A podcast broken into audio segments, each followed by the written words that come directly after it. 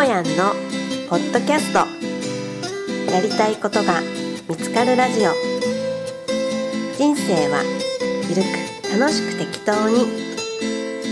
今回は2019年11月23日に福井県鯖江市で翡翠小太郎トークショー幸せがずっと続くお話が開催されました。その翡翠さんと高島亮さんと特別ゲストのしもやんの3人の対談音声をポッドキャストで分割して放送いたします。この番組は大きな手帳で小さな未来しもやんランドの提供でお送りいたします。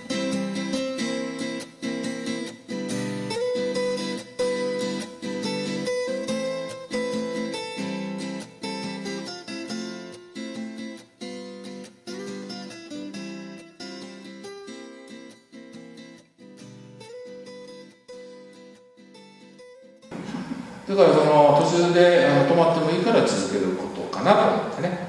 であの毎日練習してました。ピアノもギターも沖縄三振も。そんなにできるんですね。はい。でね今日、まあ、バイクで来たんですけど、えー実は2週間のバイク旅の中にこういうイベントが入ってるんですよね。6つぐらい。で途中あの静岡県の浜松サービスエリアで泊まったら浜松っていうのは山の町なんですよ、音楽の町そしたらサービスエリアであのこれ買ってきたんですよ。おハーモニカでハーモニカをねであんまりその経験ないんだけど、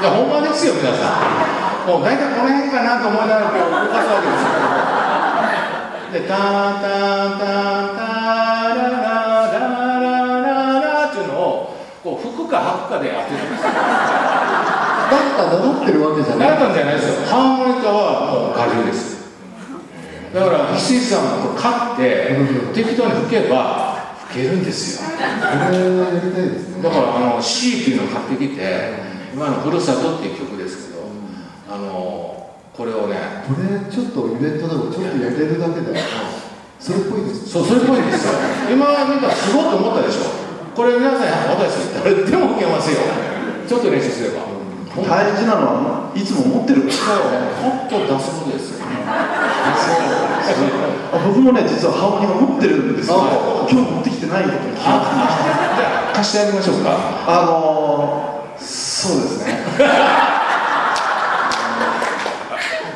さっき一応しゃこじれてたんだけどやってみる。あれ？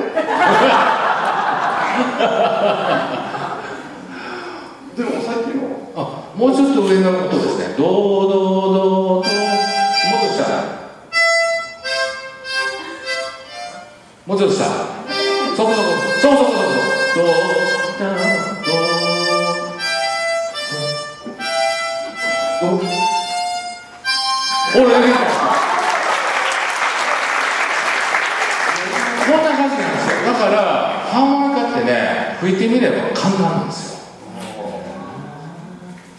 だから石井さんもトーク終わった後に一曲ちょっとあのクリスマスが近づいてきたから「清この夜吹きます」ってさらっと言ったらまた磨きがかかりますよ。えすごい。いいですね。僕ももう常にハーモニカ持ってるように。あのね、あのー、大井川鉄道って静岡にあるんですよ、はいはい。SL がまだ走ってるっていう、それにののあの行くツアーがあった時に行ったらね、その車内であのは販売のね、あの人が来たんだけど、ハーモニカ売ってたんですよ、はいはい。しかもこんなちっちゃいハーモニカ売ってて、首にかけられるやつだったので、はいああるある。うん。でそれをね、売りに来たあ売りに来る前に車掌さんがハーモニカ吹いて回るんですよ。それでみんな買っちゃうの。そう。だからね僕はあのベンチでね一人で練習で吹いてたら誰かがね横に立って聞いてくれてたりす。るであの僕あの53歳で路上デビューしたんですよ。ギター持って。駅前で路上デビューって53歳で路上デビュー。下吉って書いて。下吉。でギターで歌ったんでここの武生駅の前でもやりました。鯖江駅の前でやろうと思ってその日ね福井ドームで EXILE のコンサート。最高じゃないです。うでねうわーって人が通ってたんですよ、いやここは無理。そうですか。そうでしょ。いやめっちゃ売り上げだったかもしれもうないあのエグザイルの音楽聴いてきたんですよ。そんな高級な音楽聴いてるの僕のね下手くそな聞かさねえんでしょ。だから一駅ずらして武生駅行ったんですよ。ほんで人がいないいない。で工事現場の人がね一人ね立ち止まってくれてね聞いてくれましたけど。あの最初に立った時すごい勇気ですよ。ああれってねやっぱ度胸いりますよ。度胸絶対います。だからそれをね度胸試しということで僕は53歳で自分にできるかってこう問いかけてねもう恥かいてもいいから恥ずかもう恥ずかしかったら一曲歌って逃げもう引き逃げしようと思った。引いて逃げる。ひき逃げ。引き逃げ捕まらないひき逃げ。引き逃げあの浜松駅にもねあの新幹線の改札口にグランドピアノ置いてるんですよ。ヤマハの弾いてもいいですよ。そこを引き逃げ行くんですよ。ピアノで尾崎豊の「IW」とかを弾いてさっと逃げる最近空港であれを乗せたりします？そうなんですよ。でそういうとこ行くんですね。であの自分で iPhone でビデオを撮ってで YouTube で流す。56歳ひき逃げ事件発生。ピアノですよ。ピアノはひき逃げですよ結構やっぱりそういうな見てくれる人増えているんですよ。でそういうねすごいピアノ上手い人もいっぱいやってるんですよ。でそういう YouTuber いっぱいいるから、まあ、その真似事で僕もちょっとやってみようチャレンジですよ。どんどん年を重ねてだから年をね取るごとにファンキーになるんですよベイビー。シャキなベイビー年を取るごとにファンになろうぜベイベー。TFB TFB シャキなベイビーでこんな面白いおっさんおらんなっていうぐらいのことをやろうと思っていろんなことにチャレンジしてるんです。それはいいですね。は確かにねあの志村さん最初にねおっしゃったように誰でもできることですよね。い、はやろうと思えばい、そう。うん。誰でもことたくさんやればいいんです。よ、だでも結構やほとんどやらないはことですもんね。い、そうそう。でやれかんやろうと思ったら簡単なことで度胸さえあればできることばっかりじゃないですか。イカ釣りに漁船に乗るとか、えー路上ライブ駅前留学ライブって書いて、えー駅前留学ライブギター1本持ってねあの50代のおっさんが立つわけですよ。下手くそですけど聞いてください。それも度胸あればできることで。でそんな難しいことはできんけどでそういうことたくさんねあのいっぱいあのリスト書いてやっていこうって。で僕はこういうことやってますっていうことを皆さんに発信してるわけです。よそれが勇気になりますね。ねでそういうのを背中を見たらいや俺もやろうかなって人が出てきてくれてじゃああなたは YDO です。やればできるおっさん。時代は日産よりおっさん。アンカーサービス最高ですみたいな。そういうねあの楽しいおっさん集まれっていうのが僕のこのコミュニティですわ結構でも女性も集まる。女性がねなぜか集まってくるんですよね。女性の方が多いんじゃないですか？多い。ああやっぱり。だからね中高年のアイドルみたいなね。女性は正直君もあろうかしもやんかっていうぐらい。女性はやればできるお嬢さん。いややればできるお姉様。あお姉さんいや怒られますからね。だから一応お姉様って言うといてでおっさんも集まれ言うといていやお姉様と思ってますからそういう楽しいね。こう人生勝ち組負け組じゃなくて楽しみ組を増やそうっていう。素晴らしいですね。で楽しみ組になったら楽しませ組になる人を楽しませるおっさんたち。自分で楽しめるようになったらえ楽しませる側楽しませ組そしたらみんな楽しくハッピーになる。話聞いてるだけで楽しいですもんね。こういう話でねこの3人で楽屋でめっちゃ盛り上がったんですよそうそうそうじゃあ俺も帰るわ。そうそうそう。帰りそうめっちゃ満足したわで僕出会った時ね、はい。CD 取らせてもらった時、はい。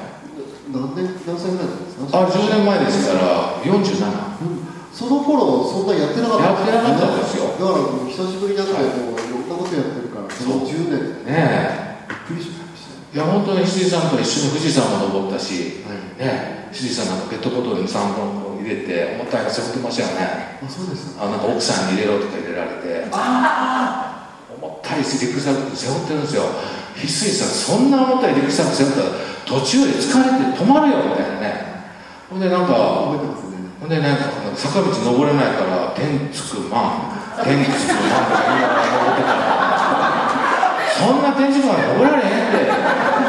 いやあの何の合言葉が一番登りやすいかなって実験してたんですそう実験してた。んですよねで俺はそれよりも三井住友ビザカービザカーこれで行けとか言ってたら「島や全然ダメやわ」ありました覚えてる？あありまあそそんな一緒にね富士山登ってたこともあったんですよね、うん、楽しかったです、そういう時そういう言葉を言いながらとか、歌とかがあるとやっぱり登りやすいんでしょうね。あの翡翠さん翡翠さんはやっぱキャッチコピーライターやから、うん。なんか暗示かけて登るの楽になるとか言い出したから、でそういう話してた。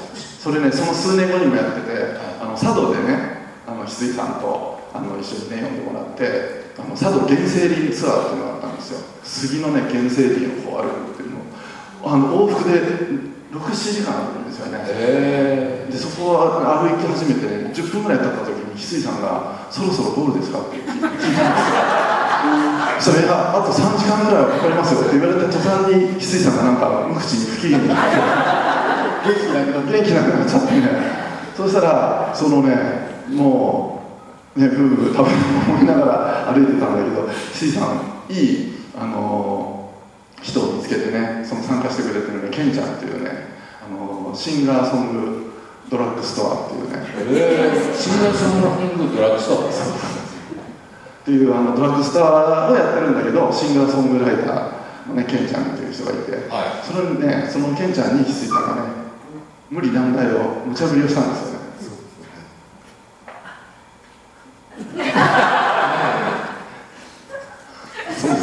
杉がいっぱいの原生林だったのでケンちゃんこのちょっとす一曲作ってくれないかな、ね、一曲歌ってくれないって言ってね。でねタイトルは決まってるって言ってね。あのね杉三昧っていう。杉三昧って歌って歌ってくれないって。言ったらケンちゃんもうろたえながら即座に出てきて「三昧三昧杉三昧三昧三昧杉三昧」それだけでしたね。それがもう痛く気に入っちゃって。それでねずっとそれを歌いながらね登ってあと何曲も無茶ぶりして作りながら登ってましたね。懐かしいですね。あだからね石井さんってこうこういう公演トークライブの他になんか遠足ごと結構やってましたよね。あそうですね。でそこで亮さんともねそうそうルパン三世の格好して出てきはってなんか変な人やなと思いながら亮さん覚えてるよね浅草でね。そうそうそう。隅田川公園というそう渋谷とかね。あれあれいろいろこうお寺を回るっていう演出でそこで出会ったのがね湯桁健介っていうピアノの、ね、弾き語りのシンガーソングライターで、まあ、平平成の小田和正さんみたいな若い彼でねすごい歌声で歌うんですよ。ピアノの弾き語り。あれ聞いて僕もねかっこええ思って俺もそんなんやりてえみたいなきっかけでピアノ始めた。ん。ですよあれででもあの下屋のキャラと全然違うじゃない違うでしょ？だからね僕のこのお笑いキャラと全然違う別人に変身できるわけですよ。仮面ライダーみたいピアノの前だったらもうこう弾き語りしただけで泣く人もいらっしゃるぐらいのキャラに変わるわけですよ。これももう一人の自分なんですよ。だから怪人二十面相みたいにお好み焼き屋の下屋。筆文字書きの下屋。手帳屋さんの下屋。こう講演家の下屋。でそういういろんな人を変身できるんよっていうこうこのチャレンジですね。いろんな自分があのちょうどね作家の木塚幸雄さんという方が、は年を取るのはいろんな役者が自分の中に取り揃っていくことであるって言ってるど、はい。もう本当そんなあそれですよ。はいいろんな役者がね、はい。やっぱりお好み焼きからイカ釣りからね、でそういうねなんかこうやればそういうの発見できますよっていうなんか自分がねあの体験してみないで発信することが役割かな。ちょうど僕もね三味線ちょっとやってるんですよ。あマジですか？はい。はあの月1ぐらいで家でやらないから、はい。なかなか上達しなくて、はちょっともうちょっと一生懸命やいちょっとそれうまくなって僕のねあの沖縄三振とちょっとセッションしますか？刺激を受けました。ね。あおあの翡翠小太郎の下屋三味線沖縄三振セッセッション。それでやりましょうかそれ言われるだけでもドキドキ。いつかねこの福井でもうお時間ですけどあもうちょっと。大丈夫です。あ、大丈夫ですか。はい。何も、何もして。えちょっと僕あのあの鼻炎の鼻詰まりもやっていたー、いいですよ。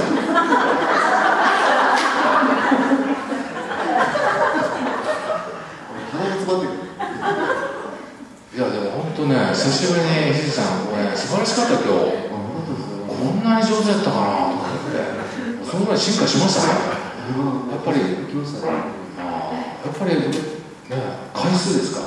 かもう単純に回数恥を書き続けました。ああ、いや、本当に。でも今日はね、はい。あの緊張しました。緊張したはいはいいやいや、とんでもないですよ。僕は楽屋で満足しましたよね。いやでもそこのその人生の面白くはい。仕方ってめちゃくちゃいいですね、はい。これからのあの高齢化社会でねそうなんですよ人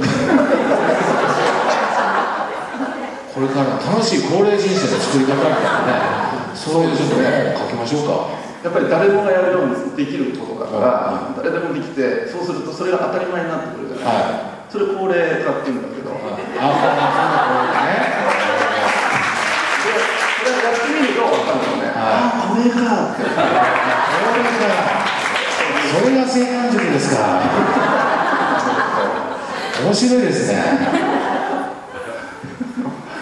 あのそろそろお時間なんですけど、はい。早いですね。もうあっという間に40分ですよ。ね。ピアノ弾けないんですか？そうですねあれはあのホテルさんがええって言ったら行きますよ。おおじゃああの扉は閉めていただいて 一人で寂しいやないかい。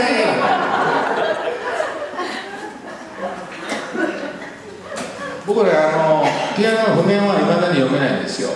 だから手で覚えるしかないですよね、でいまだにあの左手右手って別々のこう片手ずつ覚えてで歌い歌うっていうのを加えてだから一曲マスターするの1年ぐらいかかるんですよ。あそうそうさっき言ってたらそのピアノのね先生のところに習いに行ってどんな風にするんですかって言ったら先生が弾いてるのをあのスマホで撮って、で撮って。うん、左手と右手と撮ってそれを見て左手だけ覚えて右手だけ覚えて一緒に弾いて弾けるようになったら右足のペダルを踏みながら歌うと。今何曲歌える今ねまだ56曲ぐらいです、はでももうライブが仕事で来るい、ぐらい。ライブだけでって言ったらピアノとギターと沖縄三振持ってくるんですよ。でそういうライブという仕事もやってます。はい、本当にいつからでもは誰でもまさに本当に誰でも何でしたっけ？誰いやい、誰でもできることを誰でもできないぐらいやると絶対成功する。それが幸せがずっと続くは秘密のい秘密の一つ。です一つね、はい、僕のやり方です。ね、うん。はい。ちょっと刺激いただきましたはい、ありがとうございました。ぜひ、じゃあ、あの島根のライブ、あと人知れずやっていただけると思うので、まあ、出れなかったら、YouTube で下屋ピアノで検索すると出てきますから。はい、ぜひね、最近楽しいライブや、いろんなお好み焼きパーティーや、はい。もちろん公演でも、島根のね、はい。あの機会でもまた、はい。いただきたいし、皆さんにもね、あ、この度は混ぜていただいてありがとうございます。ありがとうございます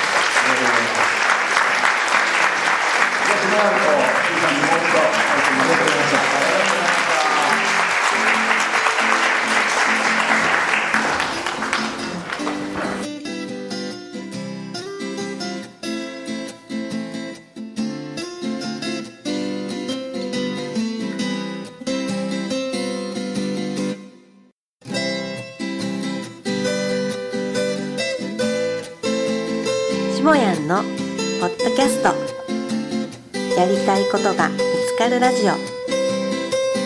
人生はゆるく楽しく適当に。今回は2019年11月23日に福井県鯖江市で翡翠小太郎トークショー幸せがずっと続くお話が開催されました。